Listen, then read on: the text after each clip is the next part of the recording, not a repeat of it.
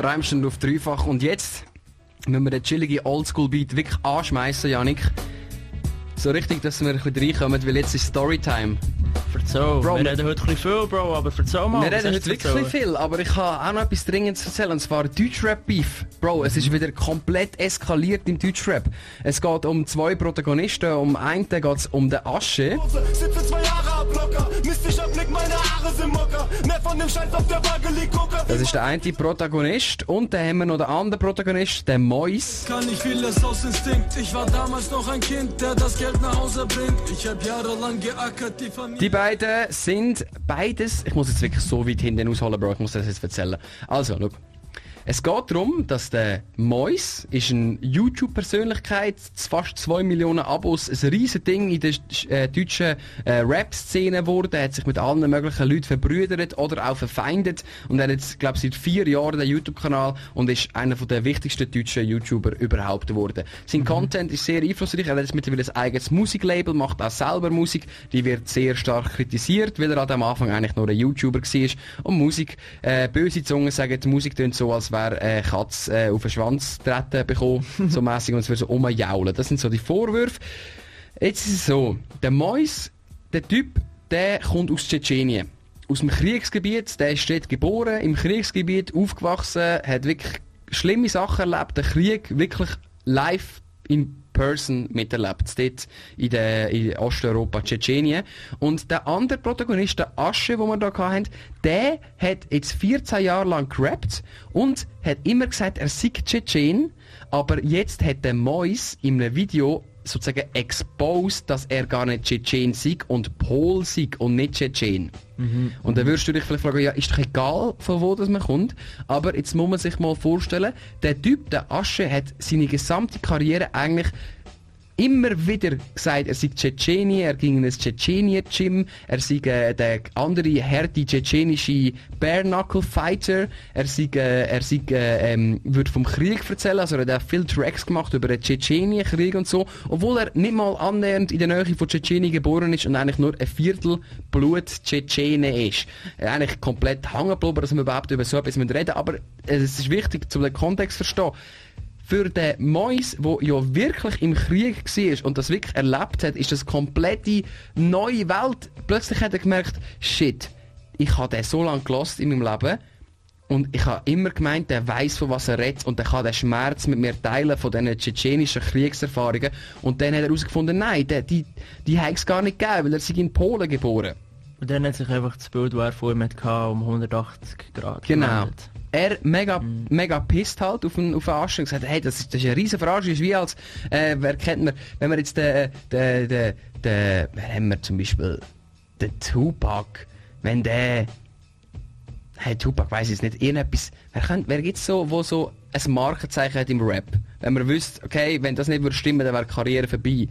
Zum Beispiel, wenn äh, die Loredana keine Tochter hat und sie singt in jedem Song singt sie über ihre Tochter Hannah. Aber wenn die Tochter gar nicht würde existieren, dann wäre wie die ganze Karriere so ein bisschen auf einer, auf einer Lüge aufgebaut. weißt du, wie ich meine? Bis jetzt, was würdest du dazu sagen? Würdest du sagen, es ist berechtigt, dass man sich darüber aufregt und dass man sozusagen den Asche jetzt cancelt? Oder bist du auf der Seite, äh, egal, äh, ob er jetzt wirklich Blut-Tschetschene ist, ähm, es, er kann trotzdem sozusagen sich den Tschetschenen zugehörig fühlen. Was sind deine Gedanken zu dem Thema? Ich finde es ein heikles Thema, vor allem weil, weil es um Kriegsgebiet geht. Und er rappt ja auch explizit über Stories, wo, wo er so wahrscheinlich gar nicht erlebt hat, oder? Genau, also er hat die Stories, das dem kommen wir nachher, äh, von seinen Grosseltern erzählt bekommen und sie dann wollen authentisch überbringen für, für die Leute, die das halt wirklich erlebt haben. Und als Mois, der das wirklich erlebt hat, ist das sowieso eine die Welt zusammengebrochen. Ja, natürlich.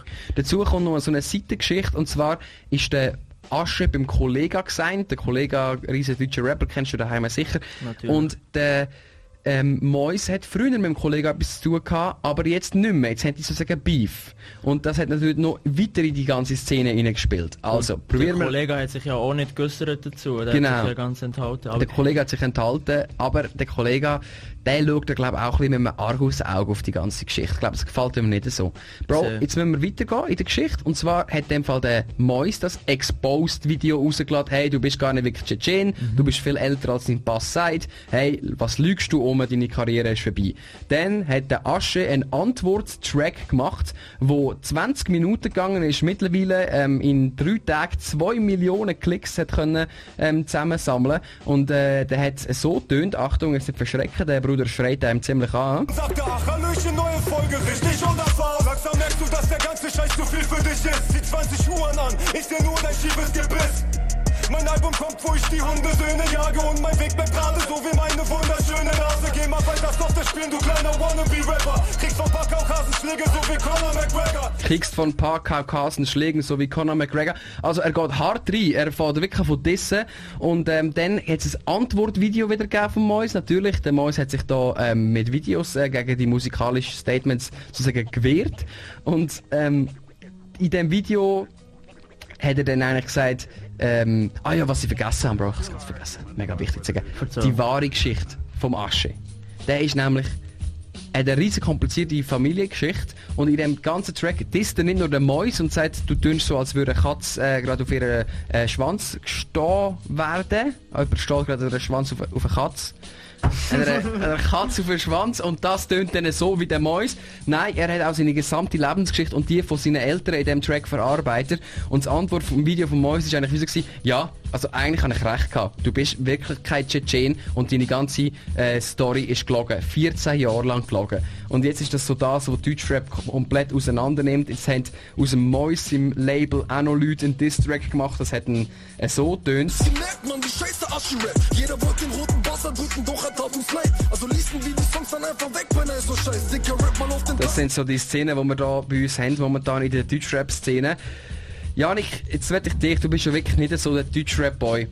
Was würdest jetzt du urteilen aufgrund nach dem, was ich dir erzählt habe?